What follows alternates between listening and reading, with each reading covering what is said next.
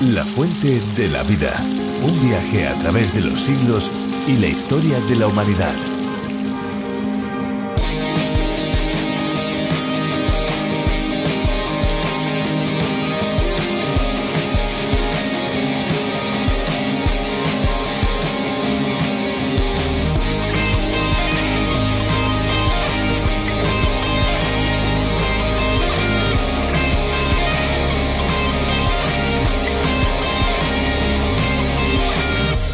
Entre los múltiples beneficios del agua de arroz destaca que gracias a la concentración de nutrientes es un remedio muy eficaz para los problemas de estómago, tanto si sufrimos gastroenteritis como estreñimiento. Y es que sin ninguna duda el arroz es uno de los alimentos más consumidos en todo el mundo. De los granos de este cereal se obtiene un agua fermentada que se puede usar incluso como tónico facial, mascarillas para el pelo y bebida para la salud.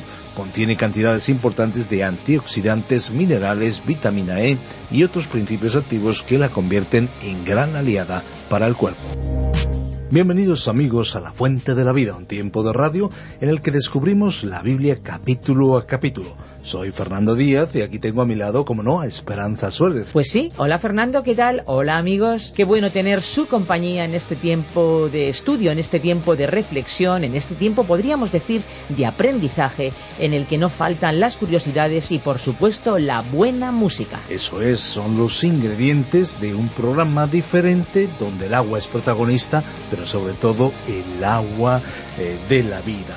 La Fuente de la Vida es la adaptación para España de A través de la Biblia. Esta labor es realizada por Virgilio Bagnoni, encargado de la traducción y adaptación para España de este viaje trepidante por el libro de los libros. Más de 1.300 acercamientos en nuestro tren de la Biblia comparada en las 66 estaciones de cada libro. La Fuente de la Vida, este es el título, es un espacio cuyo nombre original es A través de la Biblia del teólogo John Vernon Magee. A través de la Biblia es el nombre de la versión tan conocida en el ambiente hispanoamericano, pero ahora también en la versión para España y más allá a través de la fuente de la vida. Son más de 80 países que disfrutan de estos programas visite lafuentedelavida.com donde encontrarán más información detallada. Visite también nuestra página y allí encontrarán recursos muy útiles que les pueden ayudar al mismo tiempo que escuchan el programa. Y ahora sí, ya nos toca pasar a la exposición bíblica, pero antes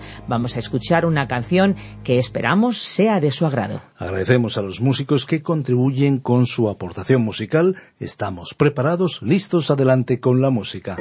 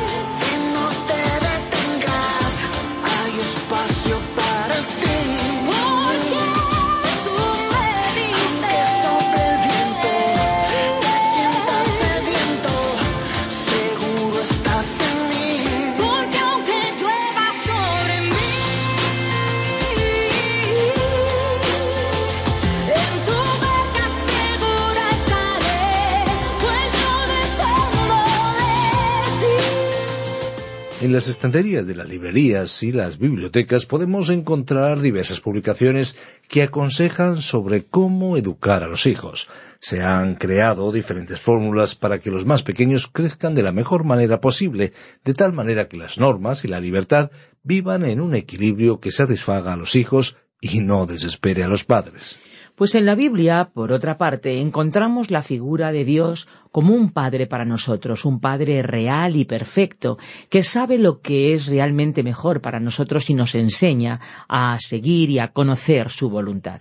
Hoy, amigos, nos vamos a ir a una parte de la Escritura que tiene mucho que decir sobre este asunto, concretamente los versículos del 9 al 15 del capítulo 12 de la carta a los Hebreos. Recuerden, en el Nuevo Testamento. Nosotros les recordamos nuestras vías más imprescindibles e inmediatas de comunicación, como es el WhatsApp 601 20 32 65 con un mensaje de texto o un mensaje de voz. Nos pueden decir desde dónde nos escuchan, desde cuándo lo hacen y cuál es su impresión. 601 20 32 65. Les recordamos también nuestra página web www.lafuentedelavida.com y si quieren acceder al resto de nuestros contenidos lo pueden hacer desde la página www.radioencuentro.net o desde nuestra aplicación Radio Encuentro para Android y para iOS. Por supuesto, les recomendamos la aplicación La Fuente de la Vida con una aplicación multilingüe para que puedan escuchar nuestro programa.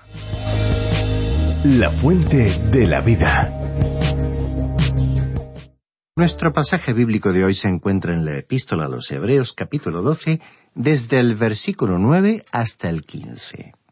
Continuamos hoy, estimado oyente, avanzando por esta epístola a los Hebreos. En nuestro último encuentro dejamos nuestro estudio del capítulo 12 de esta epístola al llegar al versículo 9. En esa ocasión mencionamos siete razones por las cuales los hijos de Dios tienen que sufrir. La primera, nuestra propia insensatez. La segunda, adoptar una postura a favor de Dios. La tercera, el pecado en nuestras vidas. La cuarta, nuestros pecados pasados. La quinta, algún propósito elevado de Dios. La sexta, por causa de la fe. Y la séptima, por la disciplina de Dios. Y finalizamos diciendo que creemos que si usted es un cristiano inteligente, cuando esté pasando por problemas y no sepa por qué, se dirigirá al Señor y hablará de ello con Él.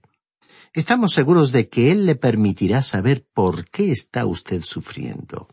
Puede que Él no le esté juzgando.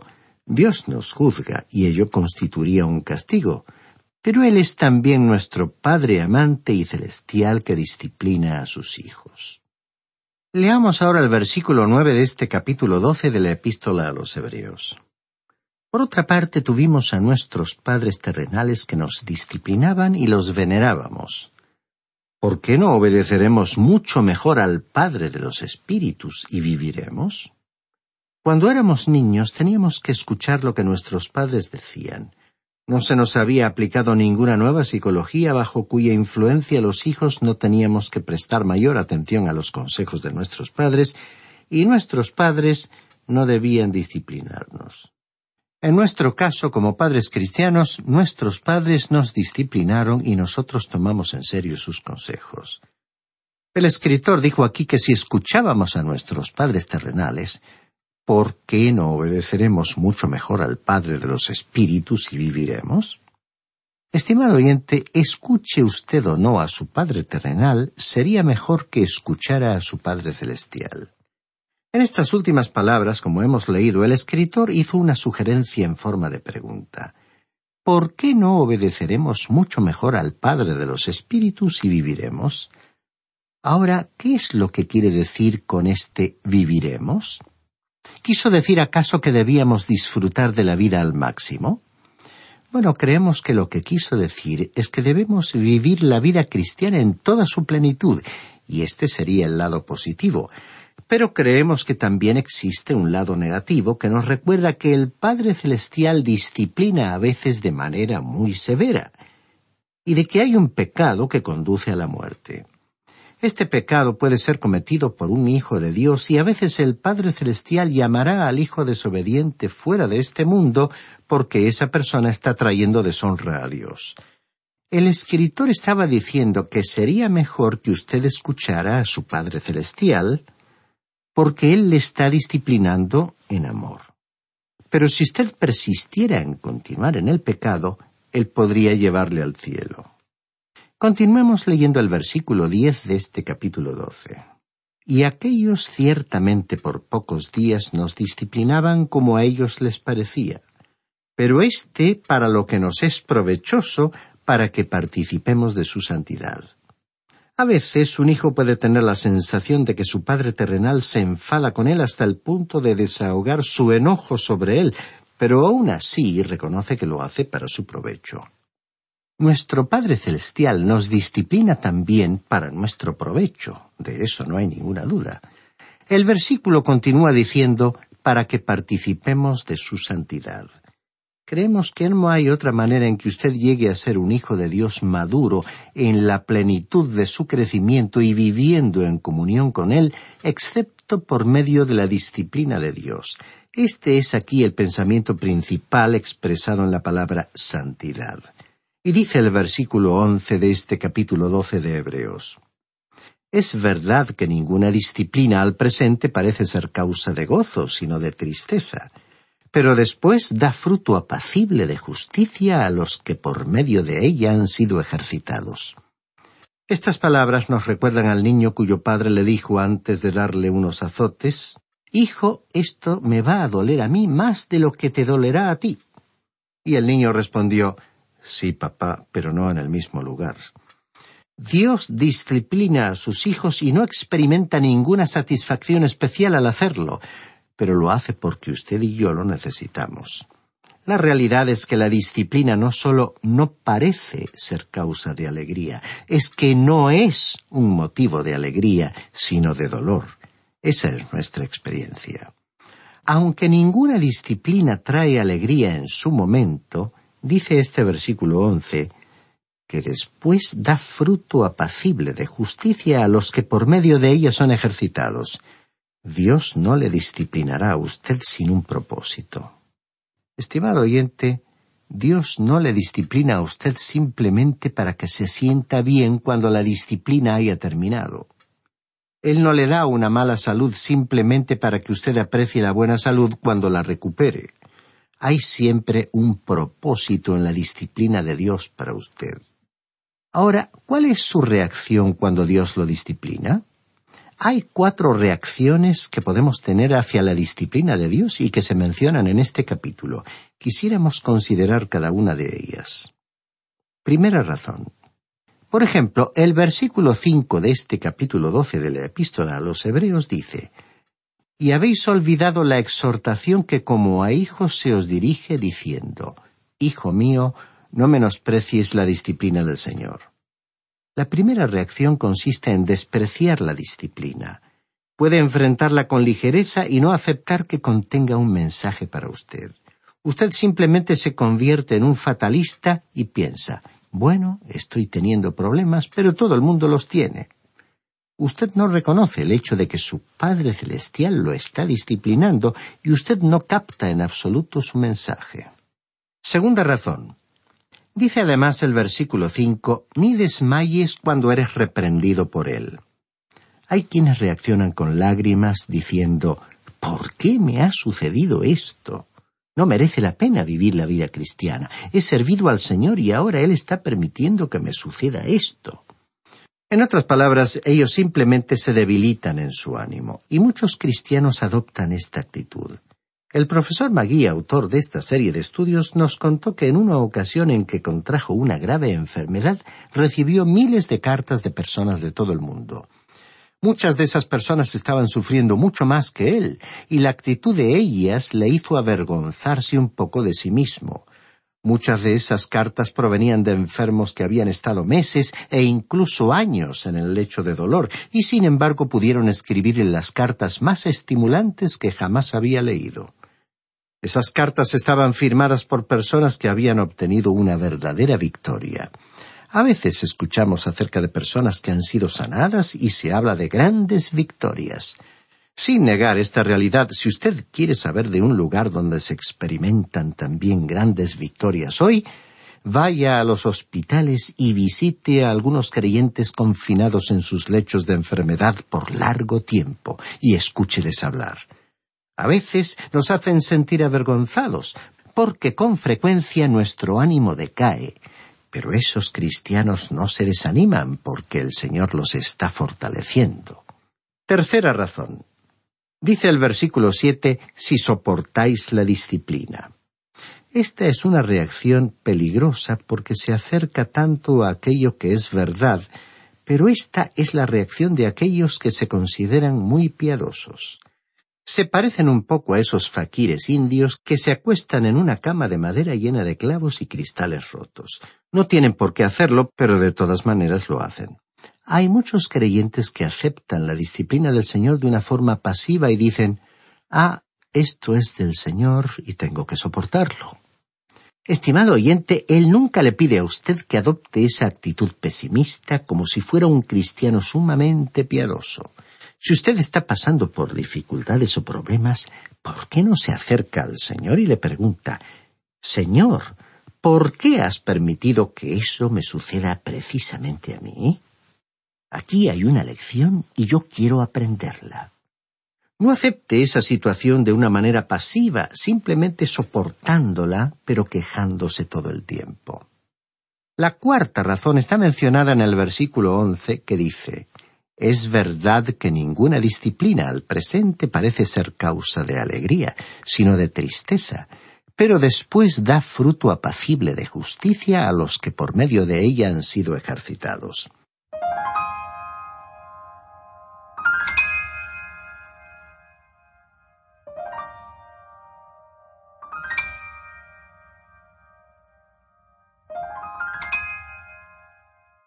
Hay personas que hacen ejercicios para perder un poco de peso, para mantenerse en buena condición física.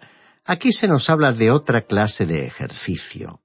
¿Se ejercita usted, estimado oyente, cuando tiene problemas? ¿O cuando usted tiene que sufrir? ¿O cuando un enemigo se cruza en su camino?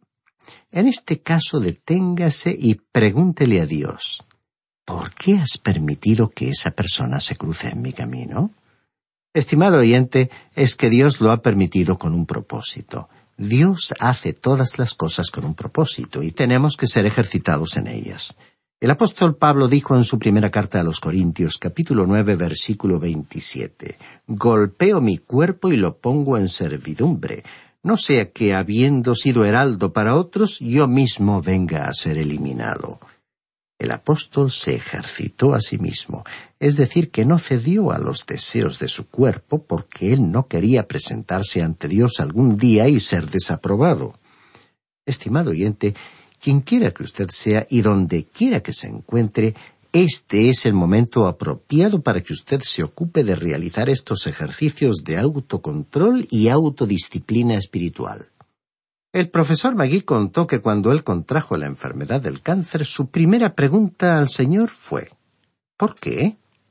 Dijo que no le llevó mucho tiempo descubrir que su Padre Celestial lo estaba castigando, y él comprendió que esa situación se debía a que él era un hijo de Dios obstinado, pero no obstante, arregló su situación con Dios. Él le sanó del cáncer y bendijo abundantemente su ministerio por la radio. Después, al pasar el tiempo, cayó enfermo con cálculos biliares y además hepatitis.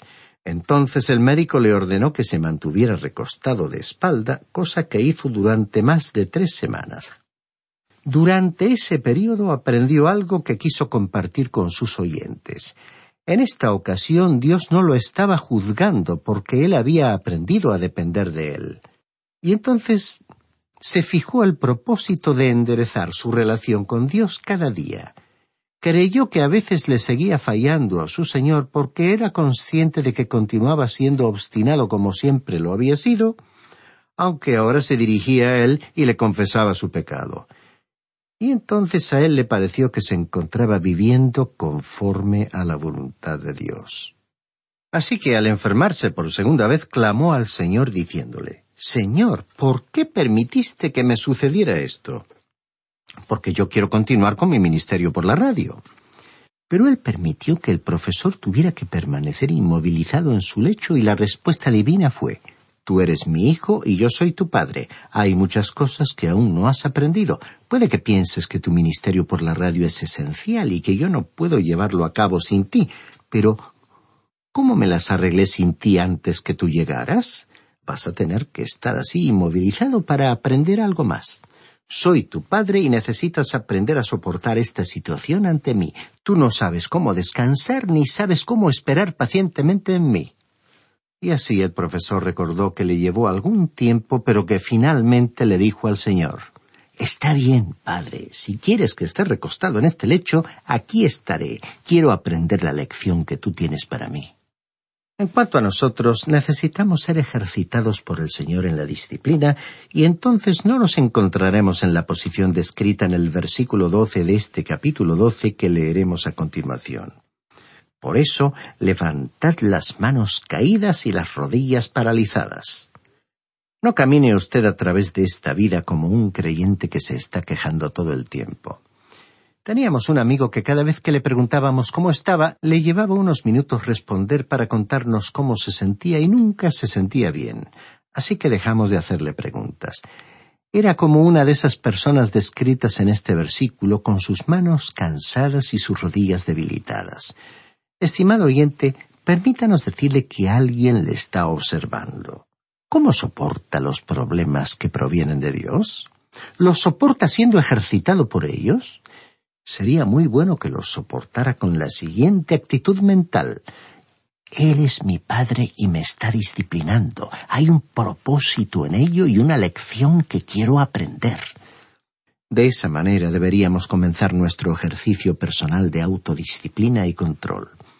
Ahora veamos lo que dice el versículo trece. Y haced sendas derechas para vuestros pies para que lo cojo no se salga del camino, sino que sea sanado. Francamente hablando, estimado oyente, nunca estuvimos totalmente seguros en cuanto al significado de lo que el escritor quiso decir cuando escribió Haced sendas derechas para vuestros pies. ¿Tendremos que andar en caminos derechos para que los creyentes más débiles sigan nuestras pisadas? ¿O tendremos que andar por caminos rectos para que no nos acostumbremos a andar cojeando a través de la vida? Hoy hay muchos creyentes espiritualmente lisiados que se quejan y critican y no son testigos en absoluto para Dios. Y sin embargo proyectan una imagen de creyentes muy piadosos. Y en el versículo catorce de Hebreos capítulo doce leemos Seguid la paz con todos y la santidad, sin la cual nadie verá al Señor. Aquí se nos exhorta a tener buen ánimo y a buscar la paz con todos, es decir, con todos los que os permitan estar en paz con ellos.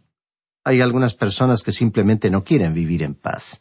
Sigamos la paz también con todos los cristianos. Deberíamos participar en esta gran carrera a campo traviesa donde somos muchos los que estamos corriendo juntos la carrera de la vida cristiana. Recordemos que en la epístola a los Romanos, capítulo 12, versículo 16, el apóstol Pablo dijo, Si es posible, en cuanto dependa de vosotros, estad en paz con todos los hombres. Y luego dice este versículo 14 de Hebreos capítulo 12 que hemos leído, que debemos procurar la santidad sin la cual nadie verá al Señor. Ahora, si esto significara que nosotros tenemos que producir santidad, pues entonces abandonaríamos ahora mismo, porque no tenemos ninguna santidad. Pero, estimado oyente, sí tenemos la paz que nos llegó a través de la sangre de Cristo. Dijo el apóstol Pablo en su carta a los Romanos capítulo cinco versículo uno. Justificados, pues, por la fe, tenemos paz para con Dios por medio de nuestro Señor Jesucristo. Y si tenemos alguna santidad es porque Dios ha hecho a Cristo nuestra justicia. Él es nuestra justicia. Si yo llego a la presencia de Dios será porque Cristo murió por mí. Esta idea es estimulante, estimado oyente. Nos impulsa a desear salir y correr la carrera cristiana. Llegamos ahora al versículo quince de este capítulo doce de la epístola a los Hebreos, que comienza un párrafo dedicado a la sexta señal de peligro, el peligro de negar. Mirad bien para que ninguno deje de alcanzar la gracia de Dios y para que no brote ninguna raíz de amargura que os perturbe y contamine a muchos. Comienza el versículo diciendo Mirad bien, lo cual contiene la idea de dirección. ¿Y cuál es esa dirección? Como dice Hebreos capítulo 12 versículo 2, puestos los ojos en Jesús, el autor y consumador de la fe. Y continuó diciendo el escritor, para que ninguno deje de alcanzar la gracia de Dios. La palabra aquí para deje no es apostasía. Aquí no se está hablando del peligro de apostatar. Realmente significa simplemente retroceder. En otras palabras, un creyente debe mantener su mirada en el Señor Jesús y no en las personas. Si él no mantiene sus ojos fijos en él, tenderá a llegar a un punto en el que no se aprovechará de la gracia de Dios. Ahora Dios tiene una tremenda reserva de gracia, y Él quiere colmarla sobre sus hijos. Él está preparado para hacerlo y puede hacerlo. Cristo pagó el castigo por nuestros pecados y Dios es rico en misericordia, rico en gracia y desea usarla sobre nosotros. El problema es que muchos de nosotros no nos aprovechamos de su gracia. Pero como usted puede ver, aquí estamos hablando de una realidad, es decir, de algo por lo cual usted puede dirigirse a Dios para apropiarse de ello. Esta es la gloria de este gran tema y constituye el mensaje de esta epístola. ¿Se ha dirigido usted a él hoy, amigo creyente? ¿Ha hablado con él? Por supuesto, de una forma reverente, pero nos referimos a que usted hable verdaderamente con él como su padre. Cuéntele todo acerca de usted mismo. Cuéntele que necesita gracia. Todos necesitamos gracia y la gracia está disponible, pero tenemos que pedirla no fracase en este importante asunto y se prive de obtener la gracia de Dios. Y termina el versículo quince diciendo para que no brote ninguna raíz de amargura que os perturbe y contamine a muchos.